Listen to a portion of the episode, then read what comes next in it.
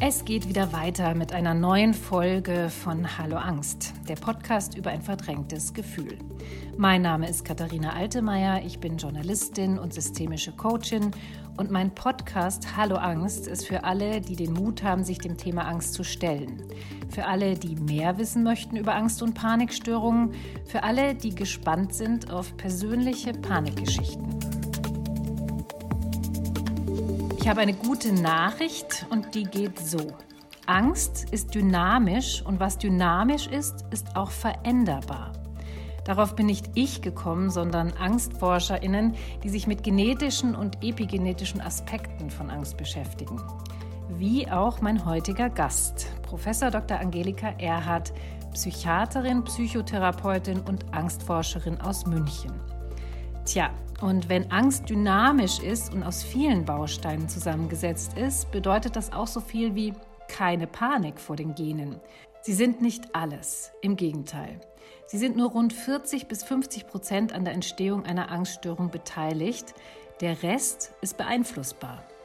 Und was dieser Rest genau beinhaltet und wie man ihn gestalten kann, darüber spreche ich heute mit Professor Angelika Erhardt. Es geht um Genetik, die sogenannte Epigenetik. Wir sprechen darüber, was im Gehirn eigentlich genau passiert, wenn wir akute Angst haben. Und es geht um Stress, Medikamente und Therapiemöglichkeiten. Professor Erhard kenne ich selber als Patientin, denn vor ungefähr sieben Jahren kam ich zu ihr in die Angstambulanz am Max-Planck-Institut für Psychiatrie in München, die sie leitet. Und sie hat mir damals wirklich sehr geholfen. Seit einiger Zeit ist sie auch am Universitätsklinikum Würzburg in der Angstforschung tätig. In diesem Sinne ist Professor Angelika Erhardt die perfekte Gesprächspartnerin für Hallo Angst. Ja, Frau Dr. Erhardt, ich freue mich wahnsinnig, dass das heute klappt und dass wir uns in diesem Rahmen mal wieder sprechen können nach so einer langen Zeit. Ich war vor ungefähr sieben Jahren bei Ihnen am MPI in der Angstambulanz und genau, damals hatten Sie mir gesagt, so, Sie haben jetzt so viele Therapien gemacht, Sie brauchen jetzt endlich mal ein Medikament. Hm. Und das hat mir sehr, sehr geholfen damals, wirklich. Bin ich Ihnen auch sehr dankbar. Und Sie waren die Erste, die gesagt hat, ja, Sie haben ganz klar eine Angststörung. Das hatte vorher nie jemand so gesagt. Hm. Ja, ich freue mich auch, dass wir uns in diesem Format wiedersehen, vor allem, dass es Ihnen dann auch gut gegangen ist danach. Ja, genau. Mich würde interessieren, wenn man sich so viel mit Angst und Panik beschäftigt wie Sie, das ja schon lange machen, ist man da eigentlich vielleicht so ein bisschen gefährdet, dass das irgendwie abfärbt? Also, dass man auf so eine Idee kommt, wovor man Angst haben könnte?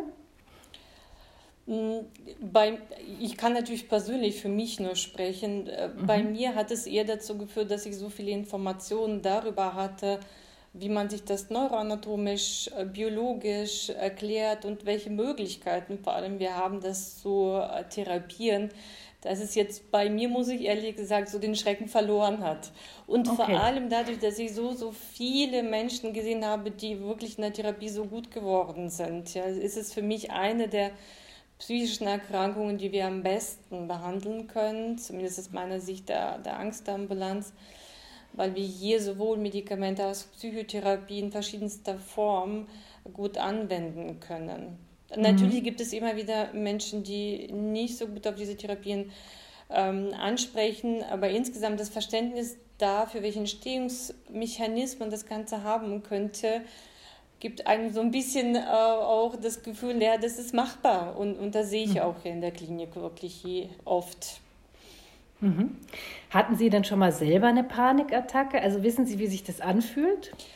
Ich habe eine Panikattacke gehabt, allerdings eher in einem sehr, sehr erklärbaren Rahmen. Also sowas zum Beispiel wie ein Vortrag, wo man dann plötzlich merkt, mein Stick ist nicht dabei und ich habe also solche Dinge, das sind mhm. Panikattacken, muss man sagen, wie mhm. und, und ich kann das erkennen, weil ich Panikattacken aus dem klinischen Kontext ähm, auch beschreiben kann, so identifizieren kann. Menschen, die eine Panikstörung oder Angststörung nicht gehabt haben, haben auch solche Panikattacken, aber mhm. dann ist es einfach so erklärbar und kontextbedingt, dass daraus auch nichts wird. Man, man merkt diesen extremen Stress, Herz, Rasen, Schwitzen, auch wirklich eine aufkommende Unkontrollierbarkeit auch des Ganzen, was ja auch ein ganz wichtiger Faktor bei Panikattacken ist.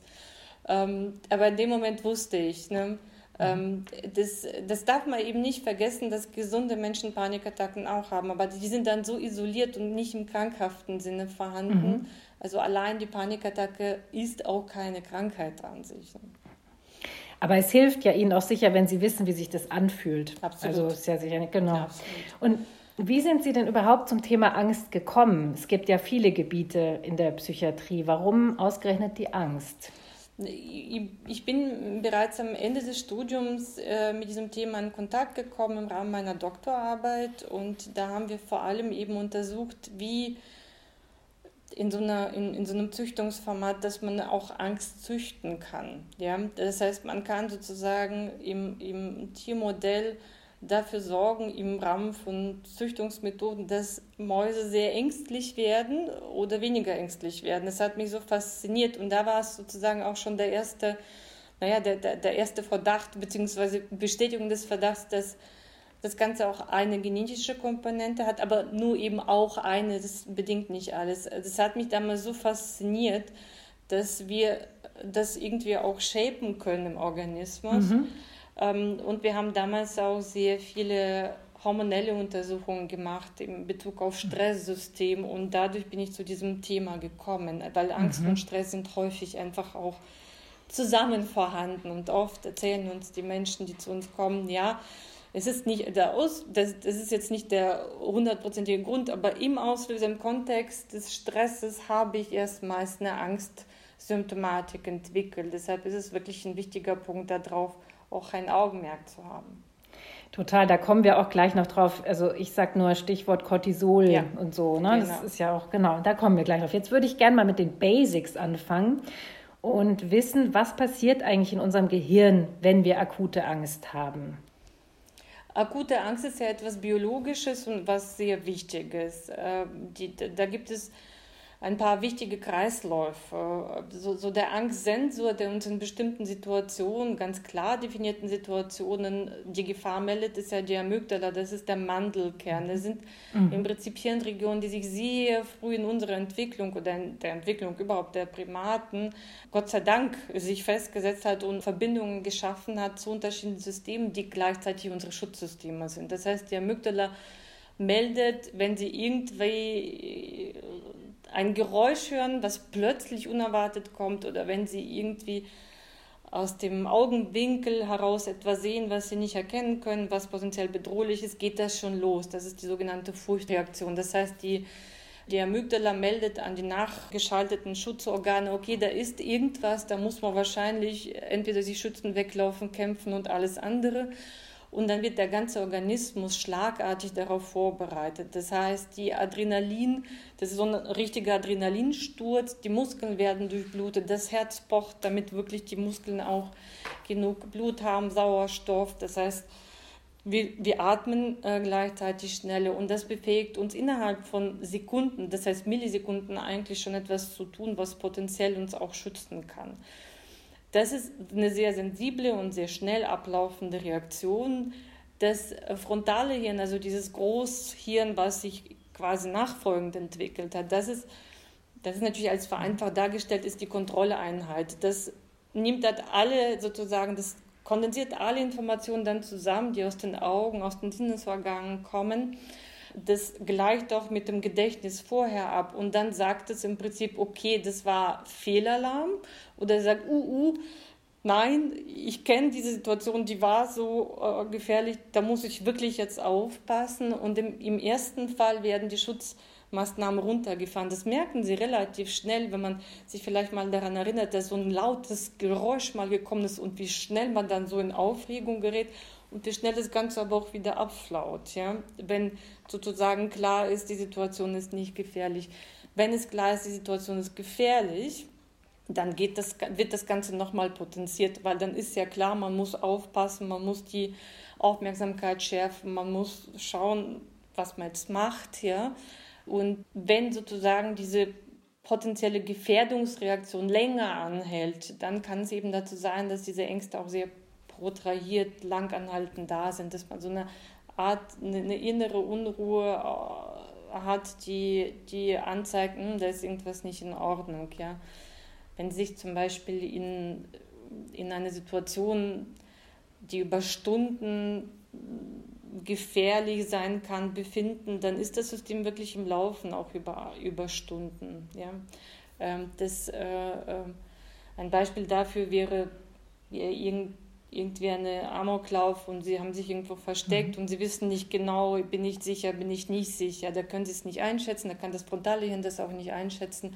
Da kommt es über Stunden natürlich zu einer extremen Aktivierung dieser Organe und dieser Vernetzungen.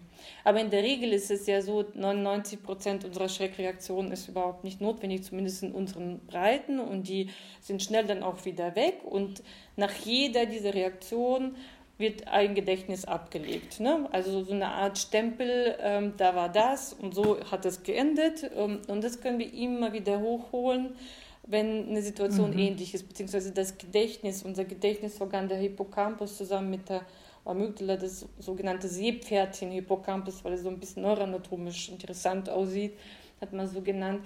Das holt das immer hoch, ne? diese Stempel und gleicht ab, zusammen mhm. mit dem Frontalen. Mhm. Und ab wann ist es jetzt gestört, würden Sie sagen? Ja, Genau, also ich glaube, am einfachsten ist es zu verstehen, wenn wir wissen, die Angstreaktionen, Furchtreaktionen sind dafür gedacht, dass sie uns schützen. Das heißt, die sollten eine positive Auswirkung auf uns haben und auch auf unsere Bewältigungsprozesse. Das gilt auch in gefährlichen Situationen, weil wenn diese Systeme aktiviert sind, haben sie eine bessere Aufmerksamkeit und eigentlich sollten sie auch bessere Bewältigungsmechanismen haben, die sozusagen die Situation wieder so lösen, dass es ihnen danach gut geht in der Situation. Bei einer Angsterkrankung ist es ja so, dass das andersrum ist. Ne? Die Symptome, die sie entwickeln, beziehungsweise die Menschen bekommen Angst vor ihren Angstsymptomen. Das heißt, das Angstsystem produziert etwas, womit sie nichts anfangen können. Im Gegenteil, diese Symptomatik führt dazu, dass sie sich einschränken, dass sie darunter extrem leiden, dass sie ihren Alltag nicht mehr bewältigen können. Also es ist immer eine Überreaktion auf der Ebene der Angstsysteme plus eine negative Konsequenz auf der emotionalen Verhaltensebene und in verschiedensten Lebensbereichen. Mhm. Mhm. Was würden Sie denn sagen, in welchem Alter tritt denn die Angststörung am häufigsten auf? Wie sind da auch Ihre Erfahrungen aus der Angstambulanz? Es ist sehr unterschiedlich, muss man sagen. Das Angstsystem reift ja auch. Deshalb treten unterschiedliche Angsterkrankungen auch so ein bisschen zeitversetzt auf. Die Phobien beispielsweise, die, die treten schon im Kindesalter auf. Das heißt Angst vor Dunkelheit, Angst vor Gewitter und so weiter. Das ist eher sehr, sehr früh schon angelegt. Um die Pubertät herum sind eher die soziophoben mhm. Ängste, Hatte sozialen ich. Ängste. Ja. Das, genau, mhm. das ist so das Hoch, wo man sozusagen dann auch in, in eine Situation bekommt, in der man sich in der Gesellschaft orientiert, in einem Verband orientiert Danach, so um das 18. bis 20., 25. Äh, Jahr sind die Panik, Panikstörung so, so hat ihren Hoch und erst quasi am spätestens die generalisierte Angststörung. Und die kann auch bei Älteren nochmal so ein Hoch haben. Das heißt, das Angstsystem reift und wenn in diesem Reifungssystem gibt es ja auch Punkte, an denen vielleicht etwas nicht funktioniert und daraus kann sich auch eine Angsterkrankung entwickeln. Also könnte man auch sagen, je länger man irgendeine Form der Angststörung hat, umso schwieriger ist es dann auch wieder, das irgendwie in den Griff zu kriegen eigentlich? Ähm, das ist auf jeden Fall so, wenn mhm. sich daraus negative Verhaltenskonsequenzen eingestellt haben, die schon wirklich zu chronifizierten Veränderungen geführt haben. Das heißt, wenn Sie jetzt eine Panikstörung haben, seit Jahren Situationen vermeiden, seit Jahren schon Verhalten der Vermeidung ja eingelernt haben für sich, ähm, dann ist es schwieriger, das zu behandeln. Ein bisschen anders ist es bei spezifischen Phobien. Wenn jemand eine Spinnenphobie hat, jetzt in München und das hat er seit 15 Jahren, dann gibt es jetzt nicht diese, diese massive Veränderung der Lebensführung, die ja auch für die Therapie dann wichtig ist. Mhm. Ja. Also ich würde eher und vor allem, wenn Angsterkrankungen gehäuft bei jemandem vorkommen, weil oft ist nicht nur eine Angsterkrankung auch zu diagnostizieren, sondern mehrere. Mhm. Und wenn beispielsweise depressive Reaktionen oder Depressionen dazukommen. Das heißt, wenn sie mehr auch an diesen pathologischen Einschränkungen haben, Und je länger nicht behandelt wurden, bildet sich ja irgendwie das Leben auch um diese Symptome. Mhm. Und das ist dann in der Tat, das muss man dann auch längerfristig in der Regel behandeln. Mhm. Also je früher man das angeht, desto besser und desto weniger Einschränkungen hat man dann. Mhm. Dazu komme ich gleich auch noch mal, wenn wir über Epigenetik sprechen. Ähm, ja. Warum entsteht denn eigentlich Angst? Das ist, glaube ich, eine sehr schwierige Frage ne? oder schwierig zu beantworten. Ja. Ja, die können wir auch im Prinzip noch nicht mhm. exakt beantworten. Wir wissen, dass auf jeden Fall die Genetik eine Rolle spielt, wenn man in der Familie also mehrere äh, Angehörige mit Angsterkrankungen hatte, dann hat man zumindest ein höheres Risiko. Es ist nicht so, dass die Angsterkrankung oder Angsterkrankungen an sich vererbt werden. Das ist nicht der Fall, weil nämlich diese genetische Struktur sich verteilt auf ganz, ganz viele kleine Varianten im, in unserem genetischen Informationssystem, die auch bei jedem anders zusammengesetzt sein können. Das heißt, es ist nicht irgendwie ein Gen, das erben sie und haben sie eine Angsterkrankung, sondern es ist so, so eine Art, ja, vor, so eine Basis, ne, auf die, wenn etwas da drauf kommt, kann sich dann eine Angsterkrankung entwickeln. Mhm. Die, der genetische Anteil beträgt so circa 40, bei einigen 50 Prozent. Das ist wirklich knapp die Hälfte. Und dann ist ganz, ganz viel noch, was dazukommen muss, damit sich eine Angsterkrankung entwickelt. Und das ist eigentlich bei, bei allen Angsterkrankungen der Fall. Und dieses andere, das ist natürlich so ganz grob gesagt die Umwelt. Das heißt, so wie wir auf die Umwelt, beziehungsweise die Prozesse der Umwelt fangen eigentlich schon in der Schwangerschaft an die können bereits so ein bisschen ein, die, die, die verursachen nicht die Angsterkrankung, aber die machen natürlich im Organismus auch schon bestimmte Vorbereitungen. Ja, also wenn Mütter extrem Stress haben, wenn Mütter selber erkrankt sind, nicht behandelt sind, dann macht es schon auch etwas. Mhm, ja. Das finde ich interessant, ja. Und dann, wenn wir auf die Welt kommen, sozusagen alles, was wir aus der Umwelt gespeist bekommen, das sagte ich vorhin mit einem Stempel, das Angstsystem, das emotionale System, die speichern alles, sie können nichts mehr rauslöschen, das ist dann drin. Und wir gehen davon aus, dass es sensible Phasen gibt, wo bestimmte Einwirkungen besonders starke Effekte haben. Und dann gibt es eben Einwirkungen, die wahrscheinlich grundsätzlich zur Entwicklung von psychischen Erkrankungen prädisponieren. Das ist das sind, das sind alle Einwirkungen, die auf das Stresssystem insgesamt, auf die Regulation des Stresssystems eine Auswirkung haben. Beispielsweise ja, frühkindlicher Missbrauch, Trennungsprozesse, Verlusterlebnisse, mhm. gerade in so einer Phase, in der man sehr auf Bezugspersonen, ähm, auf Beziehungen nach außen schutzsuchend auch angewiesen ist.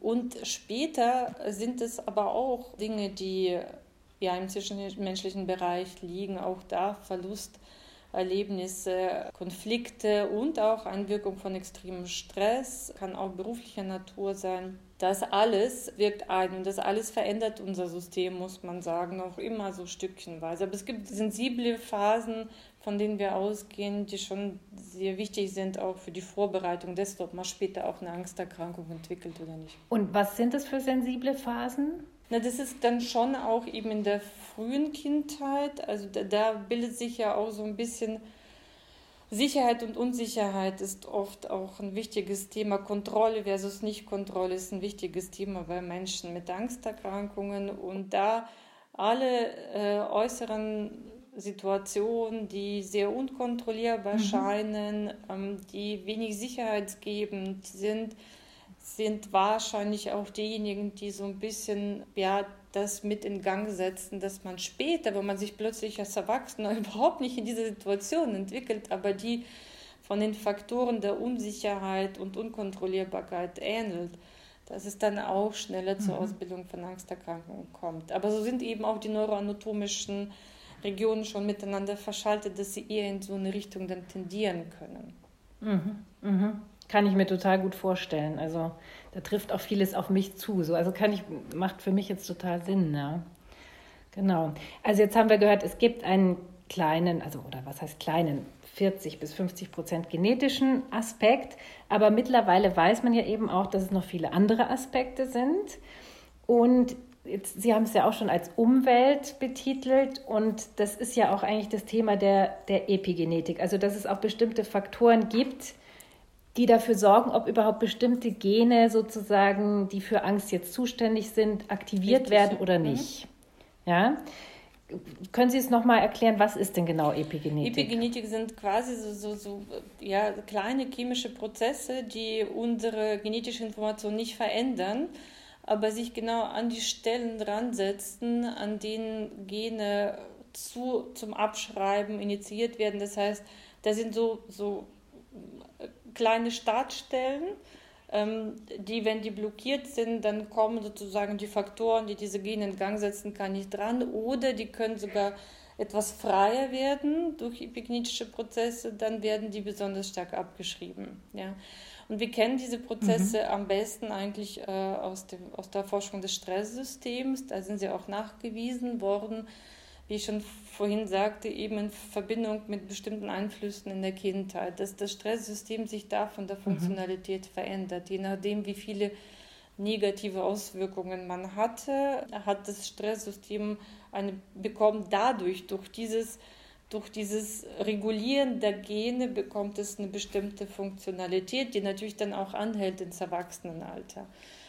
Da sind jetzt nicht unbedingt mhm. spezifische Veränderungen, die zu einer Angsterkrankung führen, aber die prädisponieren halt dazu, dass das mhm. Stresssystem in bestimmten Situationen eine, ja, eine, so funktioniert, dass, dass, dass auch die Angstsysteme anspringen. So würde ich sagen.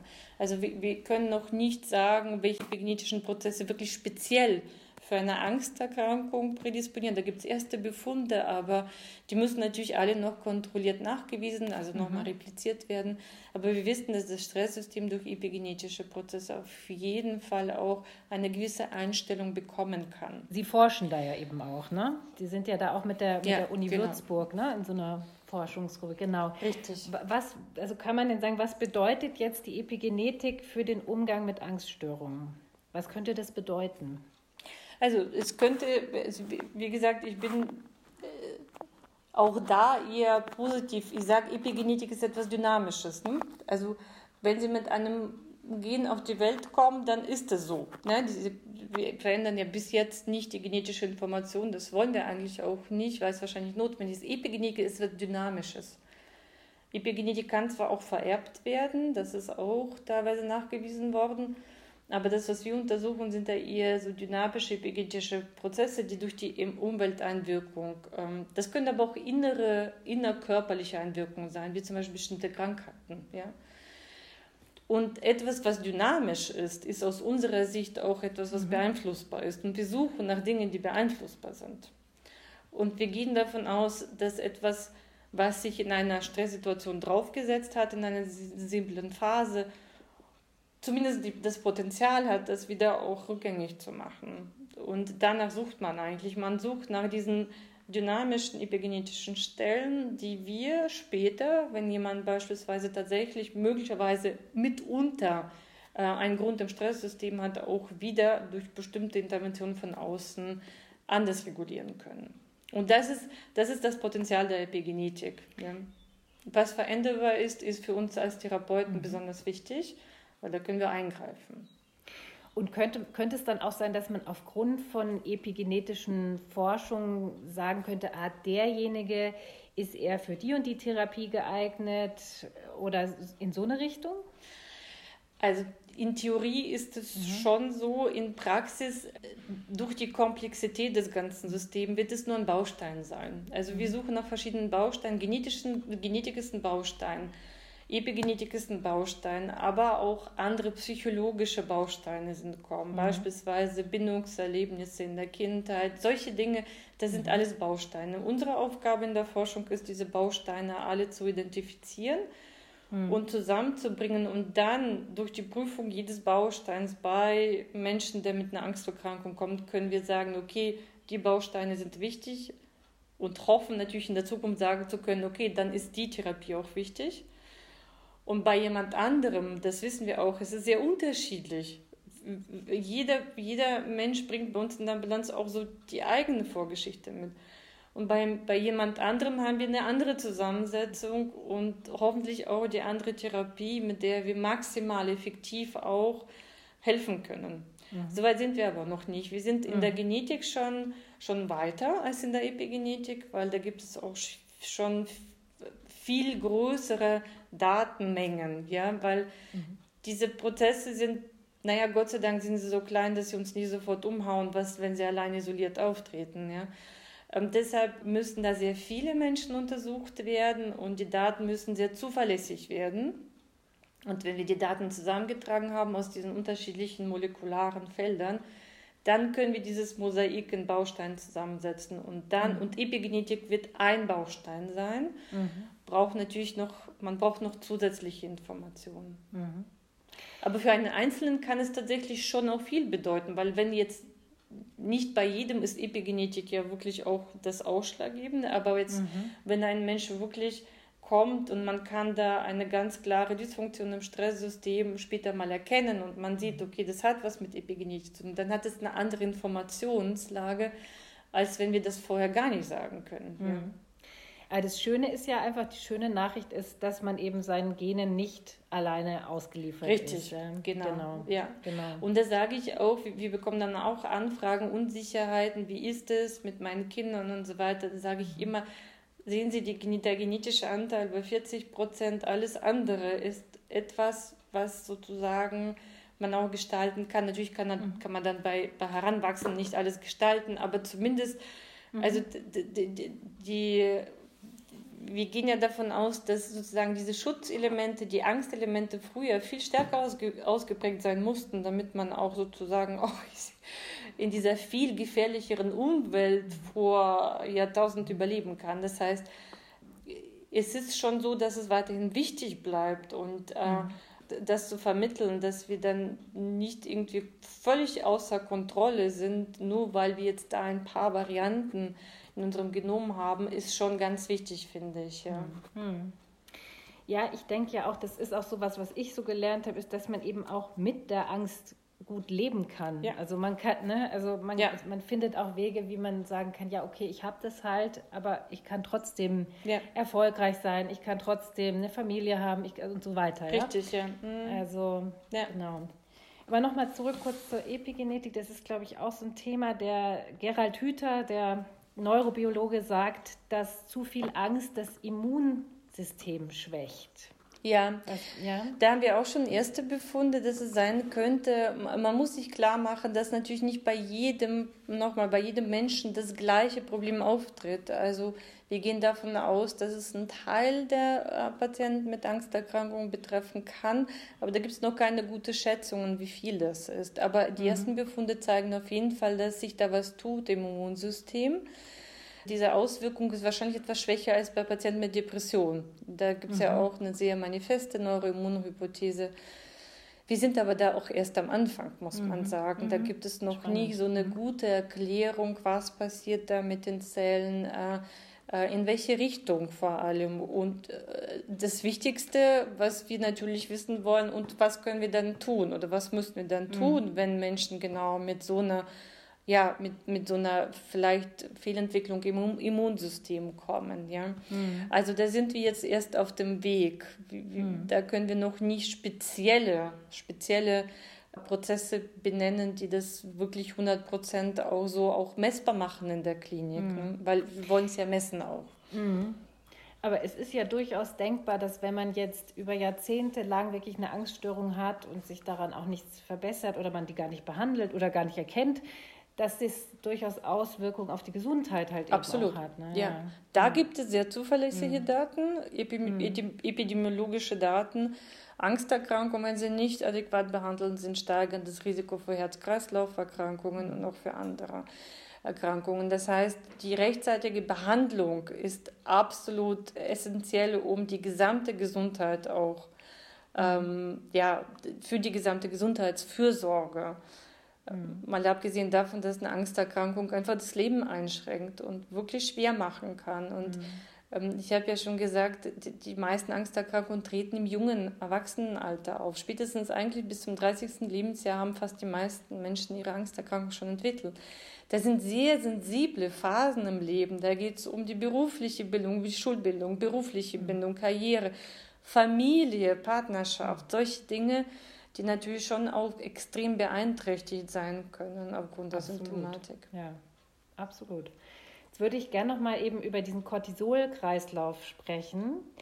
Also weil eben, wenn man ständig in diesem Fight- und Flight-Modus ist oder eben öfters, dann, dann ist ja das Cortisol, die Ausschüttung recht hoch. Zum, auf jeden Fall in dieser akuten Reaktion haben mhm. sie, weil das Cortisol ist ja unser Stresshormon mhm. auch. Genau, eben. Und wenn die Rückkopplung, wir haben eine sehr, sehr intelligente Rückkopplung in unserem Organismus, die eigentlich dann auch in der Lage ist, in, im Regelfall diese, diese Ausschüttung gut wieder in Gang zu bekommen und zu mhm. sagen, okay, das ist jetzt vorbei, jetzt ist gut. Und bei einigen Menschen kann es eben mal nicht funktionieren. Und das heißt, also es gibt sicherlich, nochmal, ist es nicht, es trifft auch wiederum nicht für alle Menschen mit Angsterkrankungen zu. Aber wir, wir haben in unseren Untersuchungen gesehen, dass es auf jeden Fall bei einem Teil der Menschen so ist, dass der Cortisol oder diese Steuerung, dieses Anregen mhm. des Stresshormons doch über längere Zeit stattfindet und dann natürlich auch zu weiterführenden Problemen führt. Ne? Das ist dieses ständige Angespanntsein kann äh, damit einhergehen, aber auch die Entwicklung von nachfolgender Depression. Bei Depression ist es ja auch ein ganz wichtiger Befund, dass die Stressachse wirklich dann auf Touren, auf Hochtouren läuft. Ja. Also es ist ein wichtiger Mechanismus und wir messen bei unseren Patienten in der Regel immer das Cortisol, weil das können sie messen. Das können sie wirklich mhm. messen. Sie können nicht, oh, cool. das ist ja ein Cortisol, ein Hormon, ja, das mhm. ist gut messbar. Was sie natürlich nicht in einer Blutabnahme messen können, ist die Funktionsweise des Stresssystems. Das ist dann etwas, äh, das ist etwas, ja, das ist ein, ein Untersuchungsablauf, der komplexer ist aber rein das Hormon können sie messen und sie können mhm. schauen, wie ist es morgens, weil morgens sozusagen ist die höchste Ausschüttung, aber auch da gibt es Obergrenzen und das gucken wir uns eigentlich immer an. Mhm. Weil ich habe jetzt, also das sagt einem ja jeder Therapeut, sagt immer sofort Kaffee aufhören, kein Kaffee trinken. Ja. Ähm, macht ja dann wahrscheinlich durchaus Sinn. Also es gibt äh, zumindest Befunde bei Panikstörung, dass, äh, und das ist tatsächlich auch, da gibt es eine genetische Komponente, da gibt es ja auch ein Gen, das, äh, das äh, sozusagen bei bestimmten Menschen, bestimmten Varianten extrem sensibel auf Koffein reagiert, ja. und zwar wirklich mit Panikattacken. Bei Panikstörungen ja. gibt es eben diese Ergebnisse. Das betrifft eben auch wirklich einen Teil. Und es ist aber auch so eine Kurve, die steigt an und irgendwann flacht sie ab. Also wenn sie dann 20 Tassen Kaffee trinken, dann ist auch egal. Aber okay. bei, bei also zumindest am Anfang der Kurve können sie da wirklich die Panikreaktion ganz mhm. schön steigern. Im Übrigen gilt es aber auch für Alkohol, nicht für Alkohol als jetzt akuten Genuss, weil da mhm. spüren sie erstmal die Enthemmung. Aber viele Menschen von uns, äh, bei unseren Angstpatienten sagen, äh, am nächsten Tag. Am nächsten Tag, wenn dann die Abbaustoffe von Alkohol im Blut dann schwimmen und im Gehirn vor allem, das sind ja toxische, eigentlich, das ist ja eigentlich ein Nervengift, aber die Abbaustoffe sind es auch die, die prädisponieren häufig dann zu Panikattacken, mhm. zu Angstreaktionen am nächsten Total. Tag. Ja. ja also ist das da, die Berichte höre ich sehr oft. Ja. Also bei Koffein ist es so, wenn Sie merken, Sie sind darauf sensibel, dann würde ich auch sofort mhm. sagen, weglassen, ja. weil damit sparen Sie sich einige Panikattacken. Absolut, ja, finde ich auch. Ja, ich, ja, genau. Dann Stichwort, jetzt kommen wir zu dem Teil eben, was Sie eben schon gesagt haben, wie kann man jetzt therapieren oder wie kann man jetzt wieder, Stichwort auch Neuroplastizität vielleicht, also Angst wird ja in gewisser Weise eben gelernt oder antrainiert und wie kann man das jetzt wieder in eine andere Richtung lenken? Ja, es, die Ausgangsvorstellung, glaube ich, die man mitbringen muss, um das zu verstehen, ist, dass, wie gesagt, alles, was im Nervensystem mit Emotionalität beladen ist, für immer gespeichert ist. Das heißt, Sie können nicht mehr irgendwas rauslöschen, egal welche Therapie Sie machen, sondern Sie können neue Verbindungen bauen. Und das ist das, was wir in der Therapie machen. Mhm. Die neuen Verbindungen werden dadurch gebaut, dass sie Bewältigungsmechanismen ihrer Angst lernen. Erstens, also oft reicht sogar schon die Psychoedukation, allein die Information darüber, was habe ich und dass man nochmal spricht, in welchem Kontext ist es aufgetreten dann gibt es oft schon quasi so dieses, dieses ah ja, jetzt habe ich es verstanden und jetzt weiß ich eigentlich auch, wie ich damit umgehen soll.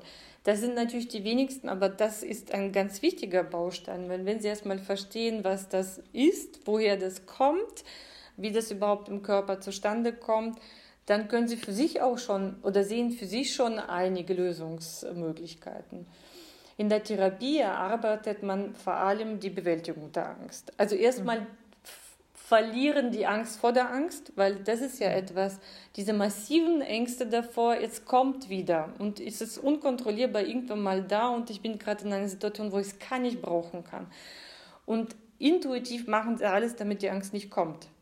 Und das sorgt natürlich dafür, dass der Stress, der Druck innerlich auch extrem wächst und dass es genau dann kommt, wenn natürlich der Stress auch am höchsten ist. Das ist mhm. ja klar.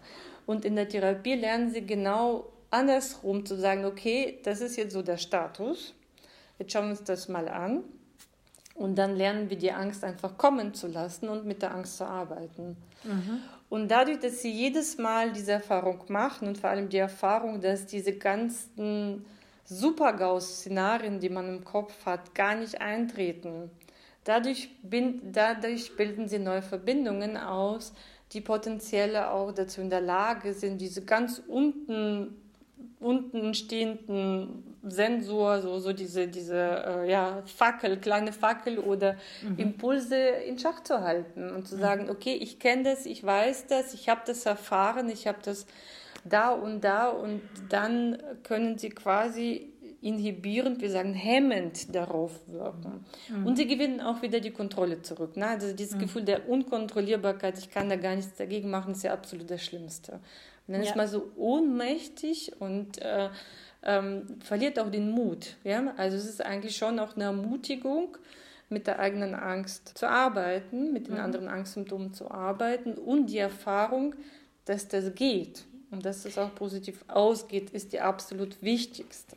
Ne? Ich finde es jetzt total schön, wie Sie das gesagt haben, weil es gibt ja durchaus, also ich habe schon die Erfahrung auch gemacht, gerade in Verhaltenstherapien, dass einem so ein bisschen suggeriert wird, dass es darum geht, die Angst wegzukriegen. Und ich glaube eben, dass es darum mm ja eigentlich irgendwie mm nicht geht. Absolut. Ja? Aber nicht. das wird einem oft suggeriert. Ja, und das ja, finde ich nicht so richtig irgendwie. Ja. Na, also sie können, A, ist es absolut nicht gut, wenn sie die Angst wegbekommen, weil sie brauchen ja ihre Schutzsysteme. Ja, mhm. also es ist nicht, nicht so, dass sie, es ist überhaupt nicht möglich, zurzeit, mhm. ja. Mhm. Ähm, ist es aber auch wirklich nicht das Ziel, weil mhm. die Angst hat so viele positive Komponenten und wenn mhm. sie natürlich in einer Angsterkrankung sind, sehen sie die gar nicht. Sie sehen ja mhm. nur die negativen. Und da geht es darum, okay, ich habe dieses System, das ist bei, bei, bei, mir jetzt außer Rand und Band, aber wie kriege ich das wieder so, dass mhm. es wieder für mich funktional ist, dass es Bewältigungsprozesse, die ich leisten muss im Alltag, mhm. unterstützt und nicht behindert. Mhm. Das mhm. ist eigentlich das Ziel. Ähm, und diese Erfahrung dann auch mitzunehmen fürs Leben, weil wir kennen das ja, es gibt ja so, so ein Modell, das heißt, das nennt sich Stressdiathese-Modell, also diese Prädisposition, die wir mitbringen, da gibt es so einen ja, suggerierten Schwellenmechanismus. Bis zu einer mhm. Schwelle können sie sich belasten und es kann kommen, was er will, aber ab einer bestimmten mhm. Schwelle geht es dann los, ja. Und okay. das Nervensystem sagt, uh, jetzt ist aber irgendwas überhaupt nicht in Ordnung und sie spüren die Angstsymptome. Und das, äh, in der Therapie ist auch ein wichtiger Faktor zu analysieren, was ist denn, was hat dazu geführt, dass sie diesen Schwellenmechanismus überschritten haben. Gibt es auch unterschiedliche Komponenten. Und ja. wie kriegen sie in der Zukunft das hin, ja dass sie unter der Schwelle bleiben. Das können sportliche Aktivitäten sein, das können, also Therapie natürlich, Umgang mit Stress, Stressregulation, ja. Umgang mit der Beziehungsgestaltung oft, Umgang mit Verlusten, Traurigkeit, mhm. ja, ist auch ein ganz wichtiger Punkt. Also das, ja, und, und Hilfe von, ja, wie hole ich mir soziale Hilfe? Wie gehe ich überhaupt mit meiner Angsterkrankung um? Mhm. Oft ein ganz tabuisiertes Thema gerade in diesem Alter, wo man in die Karriere möglicherweise einsteigt, ja, wie sage ich es denn den anderen? Sage ja, ja. ich es überhaupt oder halte ja, ich es unter der Decke? Genau. Ist, das hat sehr viel Auswirkung auf diese Schwelle. Ob ja, dann, sehr Scham, ja, schambehaftet. Richtig, sehr schambehaftet. Ja, ja. Dabei ist die so häufig, diese, also diese Erkrankungen sind so häufig. Ja. Ja, ja. Und es gibt ich habe auch wieder immer wieder positive Berichte, wenn die Patienten sich mal gewagt haben, im Freundeskreis zu äußern, dass plötzlich dann der eine oder der andere ja, ja. oder die andere sagt, oh, das kenne ich ja. aber auch. Vorher ist es überhaupt kein Thema, keiner traut sich darüber zu sprechen. Also das ist, äh, weil es irgendwie immer noch so mit Verrücktsein gleichgesetzt wird und das ist ja, überhaupt, also ganz weit, das ist... Ähm, etwas, was äh, sich, was wir als stressassoziierte Erkrankungen mhm. etikettieren und so ist es auch häufig. Mhm. Ja. Mhm. Genau, jetzt waren wir bei der Therapie. Da möchte ich jetzt aber auch nicht näher einsteigen, weil das ist wieder ein Thema für eine eigene Sendung, welche Therapie und so. Ähm, man kann natürlich auch Selbsthilfe in eine Selbsthilfegruppe. Absolut. Das hatte ich hier auch schon in der Sendung und ja. das, glaube ich, macht auch sehr viel Sinn. Naja, und dann Thema Medikamente. Ja. Ja. Als ich zu Ihnen kam, hatte ich ja eben wirklich schon jahrzehntelang eine Panikstörung, hatte nie Medikamente genommen, dann eben schon, dann habe ich Citalopram bekommen und mir ging es wirklich gleich super. Also es hat mein Leben wirklich verändert. Ganz toll. Ich habe es dann drei Jahre genommen, dann habe ich es ausgeschlichen. Dann ging es mir auch, glaube ich, vier, fünf Jahre gut. Aber dann kam mal wieder eine Phase, ja. wo es mir echt so schlecht ging. Ja. Und dann habe ich es auch wieder genommen. Ja. Also ist das so oder also weil weil sie hat mir das damals auch so schön erklärt, dass ich eben neue Verknüpfungen, dass sich in meinem Gehirn neue Verknüpfungen ausbilden. Aber kann es eben auch sein, dass das dann wieder so ein, so ein Rebound gibt oder so, oder? Also also das ist kein Rebound, sondern das mhm, ist Aktivierung okay. von diesen neuen, alten Verschaltungen, okay. die man sozusagen mhm. hat. Ich finde, es gibt so, so, schöne Bilder, mit denen man mhm. sich vielleicht das noch besser vorstellen kann. Das heißt, wenn Sie jetzt mhm. in der Therapie sind, Medikamente nehmen, Psychotherapie machen, dann trampeln mhm. Sie so einen Pfad neu. Ne? Und je öfter Sie den gegangen sind, der ist ja mhm. richtig sichtbar und durchgetrampelt. Und der andere wächst zu, aber der ist nicht weg. Ja? Und dann kommt mal wieder Situationen im Leben, in der bestimmte Faktoren wieder so zusammenkommen, und günstig zusammenkommen, dass dieser alte Pfad doch wieder aktiviert wird. Dann laufen sie den trotzdem nochmal durch, mhm. ja. Das heißt ja nicht, dass sie den ein Leben lang wieder laufen müssen. Nee, genau. Zum Glück nicht. Sondern mhm. das kann mal passieren. Und äh, das ist etwas, worüber wir einfach aufklären. Und da. Mhm nochmal, das ist dann nicht gleich eine Erkrankung, wenn das losgeht, sondern eine Erkrankung besteht daraus, dass sozusagen sich negative Auswirkungen von dieser mhm. Symptomatik mhm. dann einstellen und Leidensdruck. Ne? Genau. Und, ja. und in der mhm. Situation mhm. ist es natürlich wichtig, ganz wichtig, so schnell wie möglich wieder therapeutisch aktiv zu sein, weil dann mhm. kann der wieder zuwachsen und sie gehen wieder ihren neuen Pfad. Mhm. Zum Thema Medikamente, weil es wirklich immer so sehr kontrovers, finde ich, dargestellt wird. Mhm. Medikamente sind ein extrem wichtiger Baustein der Behandlung der Angsterkrankung, vor allem wenn die mittel bis schwer ausgeprägt sind. Bei, bei, mhm. bei leichteren Formen fangen wir eigentlich immer mit der, mit der Psychotherapie an. Da ist Medikation auch noch gar nicht so richtig indiziert, ja, und da funktioniert es mhm. meistens. Aber wenn jemand mittel- bis schwergradig eingeschränkt ist, dann ist es häufig so schwer, die Psychotherapie zu beginnen. Jetzt, dann gehen Sie mal, ja. da müssen Sie, dann ist man sozusagen von der von der Konzentration, von der Auffassung gar nicht so richtig in der Lage, ja. häufig auch diese wichtigen Punkte zu erfassen, die dann auch letztendlich zur Besserung führen. Und Medikamente Stimmt, ja. sind ein, ein Werkzeug, um ihnen wieder diese Fähigkeit zu geben. Mhm. Und dann machen sie die Sachen, die sie machen müssen und werden dadurch besser. Ja? Mhm. Also das mhm. ist schon ein ganz wichtiger, eine wichtige Voraussetzung. Mhm. Ähm, und wir sehen immer wieder Patienten, also nochmal, Psychotherapie ist ein ganz wichtiger Baustein und in der Regel fangen wir, wenn es irgendwie geht, mit Psychotherapie an. Aber es ist nicht der alleinige Weg und man mhm. muss sich nicht durch die Psychotherapie durchquälen, wenn man so schwer betroffen ist. Mhm. Ähm, und wir wissen, Medikamente helfen da einfach gut. Also, und die, die Medikamente haben wenig Nebenwirkungen, muss ich sagen. Mhm. Natürlich gibt es mhm. auch Unverträglichkeit, alles, all das muss Klar. berücksichtigt werden. Aber wir sehen schon sehr, sehr tolle Wirkungen. Gerade, also Sie haben es gesagt, mhm. also tausend Therapien vorher, mhm. äh, jahrelang, also das hat, macht, macht aus, meiner Sinn, mhm. aus meiner Sicht keinen Sinn, sondern man sollte eine Psychotherapie machen feststellen, relativ zügig feststellen, nach drei bis vier Monaten funktioniert es, funktioniert es nicht. Das könnt ihr natürlich nicht nach, nicht nach einer Woche machen. Nee, nee, aber. Und klar. dann sagen, okay, wir brauchen jetzt den zusätzlichen Baustein, um einfach diese, diese, diese Besserung auch einzuleiten. Total. Also vor allem gerade, wenn jemand auch so ein bisschen wie ich so agoraphobisch unterwegs ist, dann wäre es schon für mich eine Riesenbelastung gewesen, überhaupt zu diesem Therapeuten hinzukommen. Mhm. Ja? Also mhm. dann muss ich ja irgendwie U-Bahn fahren ja. oder Auto im Stau und bla und so. Ja. ja. Auf jeden Fall. Was ich gern von Ihnen noch wüsste, ich kenne mich da natürlich nicht aus, aber ich habe so den Eindruck, die, jetzt diese SSRIs, die ich genau. genommen habe, selektive Serotonin-Wiederaufnahmehämmer, die gibt es ja schon relativ lang. Mhm. Und gibt's denn, ist, was ist denn in der Forschung so los? Also ist man da auch dran, irgendwas Neueres mal zu entwickeln, irgendwas anderes? Ja, es gibt immer wieder mhm. mal Neuentwicklungen, aber ich muss ehrlich sagen, mhm. vom Mechanismus sind sie bislang alle ähnlich. Ja, okay. da gibt es jetzt nicht ein gut, ich meine, vor einigen Jahren ist Prega Berlin, das ist jetzt ein bisschen anderes mhm. Medikament, das ist kein Antidepressivum zugelassen worden für die mhm. generalisierte Angststörung. Aber die Medikamente, die wir zur Verfügung haben, wirken vor allem im Serotonin-Noradrenalin-Kreislauf. Mhm. Da sind die zwei Neurotransmitter. Da gibt es leider mhm. noch wenig Ansätze, mhm. wenig ganz neuartige Ansätze. Ich glaube aber, dass die nicht ausgeschlossen sind, weil man hat sich quasi jetzt im Forschungsfeld nochmal so orientiert, die ganzen molekularen Prozesse zu definieren. Mhm. Und wenn wir die dann besser definiert haben, dann denke ich, haben wir auch möglicherweise auch neue Ansätze.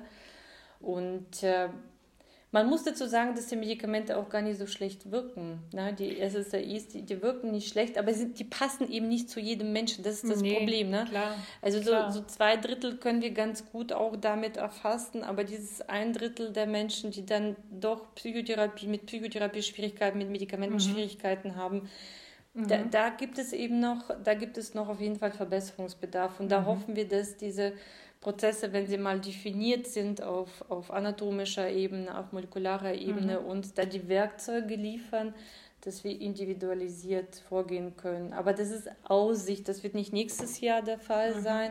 Das ist etwas, das bedarf jetzt wirklich großer Forschungsanstrengungen, um da auf, auf eine gute Basis zu kommen. Mhm. Was halten Sie denn davon? Ich habe jetzt in den Medien wirklich öfters auch davon gelesen, auch in Deutschland und in der Schweiz wird ja jetzt geforscht, Depressionen und ich glaube, eher so traumabedingte Angst mit psychedelischen ja. Drogen zu behandeln? Ja, also meine persönliche Meinung ist, also ich meine, die ersten Ergebnisse, die dazu publiziert worden sind, die, die stimmen, also die sind ja recht positiv, zumindest für Depressionen ist es so, für Angst ist es noch nicht so, muss ich äh, im Feld. Ähm, und ich habe eine persönliche Meinung dazu, die mit diesen Forschungsergebnissen nichts zu tun hat. Ja. Mhm. Natürlich können wir jetzt alle Drogen wieder durchtesten, das können wir schon machen, ja. Aber ähm, ich wünschte mir, und es ist grundsätzlich ist das auch wichtig, weil man bislang ja nicht wusste, die Dosis macht das Gift. Ne? Das, mhm wenn sie Opioide niedrig dosiert in bestimmten äh, äh, Indikationen geben, ist das anders, als wenn jemand, jemand opioidabhängig ist. Ja. Mhm. Bei Cannabis äh, bin ich mir da eigentlich auch sehr, da, da habe ich auch sehr äh, ja, zweifelnde mhm. Meinung. Das mhm. ist ja fast jetzt für alles irgendwie machbar. Man muss das richtig begründen. Für Angst gibt es da wirklich zu mhm. wenig Forschungsdaten. Im Gegenteil, wir, wir sehen das öfter sozusagen die, die Opfer des Cannabiskonsums, gerade im jugendlichen und, und jungen Erwachsenenbereich. Deshalb bin ich da nicht so begeistert davon. Aber es gibt dagegen Stimmen, ja, ganz klar, auch im Forschungsfeld gibt es dagegen Stimmen. Ich sage, jetzt haben wir doch eigentlich andere Möglichkeiten zur Verfügung. Jetzt wäre es doch eigentlich ganz gut, wenn wir die forschungsmäßig prioritär bearbeiten. Und das andere kann von mir aus gemacht werden, aber ich sehe es nicht unbedingt als Zukunft, für, für jetzt mhm. für, für, für unser Bereich, weil wir uns eigentlich damit beschäftigen, nicht wieder irgendwas zu geben, was irgendwie wirkt und dann trotzdem sich positiv auswirkt. Für Menschen, die daran leiden, ist es trotzdem ein gutes Werkzeug, wenn es funktioniert. Auf jeden Fall, ja. Also ich bin für alles, was hilft diese, also ich hätte viel zu viel Angst ja, davor. Genau, also ich bin für alles, was ja. hilft. Ähm, andererseits kennen wir ja auch Fälle von, von jungen Menschen, die nach einmaligem Konsum von irgendetwas ähm, auch krank werden. Auch das, das, ich sehe auch das Risiko als Psychiaterin. Ähm, wenn es im Forschungskontext gemacht wird, glaube ich, ist es so kontrolliert, dass das nicht passieren sollte. Und ich denke, das sind Dinge, die kleinen Bausteine, die dazukommen können. Aber ich aus meiner Sicht wünschte mir eben, dass diese neuen Forschungsergebnisse aus der Genetik, Epigenetik, anderen Immunologie zusammengetragen werden und anhand derer sozusagen die Funktionsdefizite beschrieben werden bei Patienten mit Angststörungen oder Angsterkrankungen ähm, und dass wir diese dazu nutzen, neue Möglichkeiten zu sehen und jetzt nicht die alten Drogen wieder rausholen. Aus, äh, das ist jetzt natürlich sehr plakativ ausgedruckt und ich will das überhaupt nee, nicht schlecht okay, machen.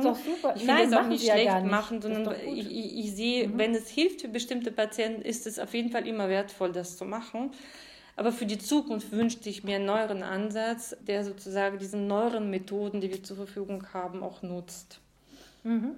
Nee, ich finde Ihre Meinung sehr differenziert dazu. Also ist doch genau. Ähm, jetzt noch eine Frage. Die Epigenetik geht ja auch davon aus, dass sich Angst über Generationen weiter vererben kann. Richtig, also das, das, mhm. das hat man im Prinzip, ähm, es gab ein sehr eindrückliches, ja, es ist eher so, so ein Tier, tierbasiertes Experiment, wo man das gesehen hat. Und wir wissen das aber auch aus epigenetischen Daten von Holocaust-Überlebenden. Da gibt es eine äh, Forschungsgruppe in Amerika, die das und unter Rachel Yehuda, die das auch gezeigt hat. Also das normalerweise ist es ja so vom, vom Mechanismus der Epigenetik, so wie es dachten, ist, dass die komplett abgebaut wird. Und dann sozusagen wird die Zelle geteilt und alles soll eigentlich weg. Und wenn die geteilt sind und sozusagen die neue, das neue, der neue Organismus sich organisiert hat, dann kommen die ganzen epigenetischen Prozesse, die so, so wichtig sind für die Zellentwicklung. Das ist nämlich eigentlich ein sehr, sehr wichtiger Bestandteil der Zellentwicklung, dass die Zellen sich neu orientieren können und wirklich zu bestimmten Zellen wie Leberzelle und Nervenzelle werden können. Aber dass offensichtlich epigenetische Prozesse, die sich im Rahmen von solchen massiven Umweltereignissen ereignet haben, doch zu einem bestimmten Anteil zusammengesetzt werden, das war wirklich eine absolute Überraschung. Das mhm. hat man vorher nicht gedacht. Das mhm. scheint so zu sein wir haben das jetzt in unserer Arbeitsgruppe gar nicht untersucht, aber diese Befunde gibt es und ich finde schon sehr beeindruckend, muss ich sagen. Finde ich auch. Wenn ich jetzt weiß, ich, ich komme aus so einer Art belasteten Familie, wie kann ich dann diesen Kreislauf durchbrechen? Also belastete Familie würde ja mhm. bedeuten, es ist nicht nur die Epigenetik. Äh, also das mhm. muss ich, glaube ich, nochmal mhm. wiederholen, damit okay, es nicht, ja. damit mhm. nicht der Eindruck entsteht, mhm. die Epigenetik macht alles. In der belasteten Familie mhm. leiden ja auch die Bezugspersonen oft. Ne? Ja, ja. Die haben selber genau. Erkrankungen. Genau. Das ist ja auch eine Umwelt, die etwas macht. Es ist nicht, also wir wissen nicht, wie viel von dieser Umwelt wirklich alles in Epigenetik abgelegt wird und, und wie viel in irgendwelchen anderen Prozessen abgelegt mhm. wird. Ja. Mhm. Also ähm, ich, ich, wir wissen aber, dass sozusagen die, dass es, die, dass es Faktoren sind, die schon auch auf die eigenen Bewältigungsmechanismus ein, eine Auswirkung haben. Mhm. Und wenn man merkt, man kommt mit bestimmten Situationen ganz schlecht zurecht und fühlt, das, fühlt sich da nicht gut, dann ist es immer eine ganz gute Idee. Also wenn es wirklich so eine Ausprägung, mhm. eine belastende Ausprägung natürlich hat, mhm. ja, äh, frühzeitig zumindest eine Beratung aufzusuchen und zu mhm. gucken, gibt es da wirklich Schnittstellen, die ich doch frühzeitig behandeln sollte. Mhm. Und damit kann man oft sehr früh und schön eingreift. Also nochmal, also das, was wir mitbringen, ist nicht etwas, was uns für alle Ewigkeiten bestimmen muss. Das ist mhm. ja das sozusagen das Schöne an unserer Entwicklung und auch an Entwicklung sozusagen unseres Gehirns. Das arbeitet und das arbeitet so, wie wir es benutzen vor allem, ja. Und mhm. wenn wir so benutzen, dass es unsere Bewältigungsprozesse verbessert, dann findet es auch die Wege. Es ist, es ist kein Prozess, der in einer Woche stattfindet. Das sind langwierige nee. Prozesse, aber die sind möglich. Und dazu ermuntern wir unsere Patienten auch in der Balance, das anzugehen. Und oft mhm. ist die Angst dann eben zu groß. Und oft sind da vor allem erstmal Medikamente notwendig, um einfach zu spüren, da geht etwas. Weil oft mhm. nach ein paar Jahren kennen sie keinen anderen Zustand und wissen überhaupt nicht, wie, wie, wie es sich dann anfühlt, wenn es besser ist. Ja. Ja, das stimmt. Frau Dr. Erhardt, was macht Ihnen am meisten Hoffnung für den zukünftigen Umgang mit Angststörungen? Also mir macht Hoffnung, dass das Thema jetzt auch mehr aufgenommen wird, dass ich das Gefühl habe, das Thema verliert auch so ein bisschen den Schrecken auch, wenn ich eine Angsterkrankung habe, weiß ich, ich bin jetzt irgendwie nicht verrückt, ja, und werde nicht von anderen abgestempelt, als ob ich verrückt wäre. Mhm. Das macht mir Hoffnung und klar, jeder Patient, der, der es geschafft hat, dem es jetzt gut geht, der es jetzt gut geht, ist für uns einfach eine Bestätigung, dass es ein Feld ist, in dem es sich lohnt zu arbeiten. Und, ähm, und auch in dem es sich lohnt, weiter zu forschen und da auch neue Ansätze zu finden. Mhm. Ist, weil Sie gesagt haben, das Thema hat so den Schrecken verloren, glauben Sie vielleicht sogar auch durch Corona ein bisschen? Wie soll ich sagen, Corona hat ja irgendwie rein biologisch etwas Angsteinflößendes. Ne? Also ich meine, da ist so ein Virus Absolut. und man weiß gar nicht, wie man damit umgehen soll. Man weiß jetzt nicht, welches Risiko man selber hat, wie man sich schützen soll. Man hat Angst um die anderen. Das waren übrigens auch in der Anfangszeit die, die größten Ängste. Nicht einmal ich werde mhm. erkranken, sondern was ist mit meinen Angehörigen. Und auch da sieht man eigentlich, wozu die Angstbiologie gut ist. Ja? Zu definieren, welch, was kann ich machen. Sie ist dafür da, zu definieren, was kann ich machen. Nicht dazu da, sich darüber Gedanken zu machen, was kann ich gar nicht machen. Ich komme überhaupt nicht zurecht und ich habe keine Möglichkeiten, sondern das Angstsystem triggert in ihnen das Nachdenken, zu gucken, okay, die Daten liegen vor, die Information liegt vor, was bedeutet das für mich, was bedeutet das für meine Umwelt, was bedeutet das für unsere Gesellschaft. Mhm. Und eigentlich ist das ein, ein gutes Beispiel dafür, was das Angstsystem leistet. Ja? Mhm. Dass wir dann irgendwann mal sagen, okay, Maske ist ganz gut, um mich nicht anzustecken, Kontakteinschränkung ist für eine bestimmte Zeit ganz gut. Ein bisschen mehr Mut hätte ich mir mit den Schulen gewünscht. Das fand ich mhm. tatsächlich etwas, also mit den Schulen und äh, retrospektiv äh, so ein mhm. bisschen unserem Versagen, die Altenheime zu schützen, Mhm. Da muss ich sagen, da, da, haben Mechanismen nicht funktioniert, die hätten funktionieren müssen. Mhm. Und das äh, sozusagen in den Schulen, die Maßnahmen mit Tests und so weiter, ist sehr, sehr spät initiiert worden, weil wir haben mhm. darüber gesprochen, es gibt bestimmte Phasen, das ist wichtig, dass die Kinder zusammenkommen, es ist wichtig für ihre mhm. Entwicklung da zählt ein Monat wie beim Wachsen ein Jahr. Ja, ja ist, das stimmt. Ja. Das ist, ja. Für uns ist ein Jahr, das ist morgen vorbei. Aber für die Kinder ist es eine ganz lange Zeit. Ja. Da hätte ja. ich mir mehr Mut gewünscht und da hätte ich mir vielleicht auch weniger, äh, weniger angstgetriebenen mhm. Aktionen gewünscht. Und ja, aber insgesamt muss man sagen, wir haben Wege gefunden, definiert, mit denen wir uns schützen können. Mhm. Und das ist eigentlich der Sinn auch der Angst. Frau Dr. Erhardt, Sie haben einen echt spannenden Beruf, finde ich. Und ja, ich, äh, ja, wirklich, es ist echt toll. Und ich, ich wünsche Ihnen ganz viel Erfolg auch bei den Forschungen und dass es da weitergeht. Vielen Dank. Ich vielen, vielen Dank für das Gespräch. Ich wünsche Ihnen auch einen schönen Tag. Tschüss.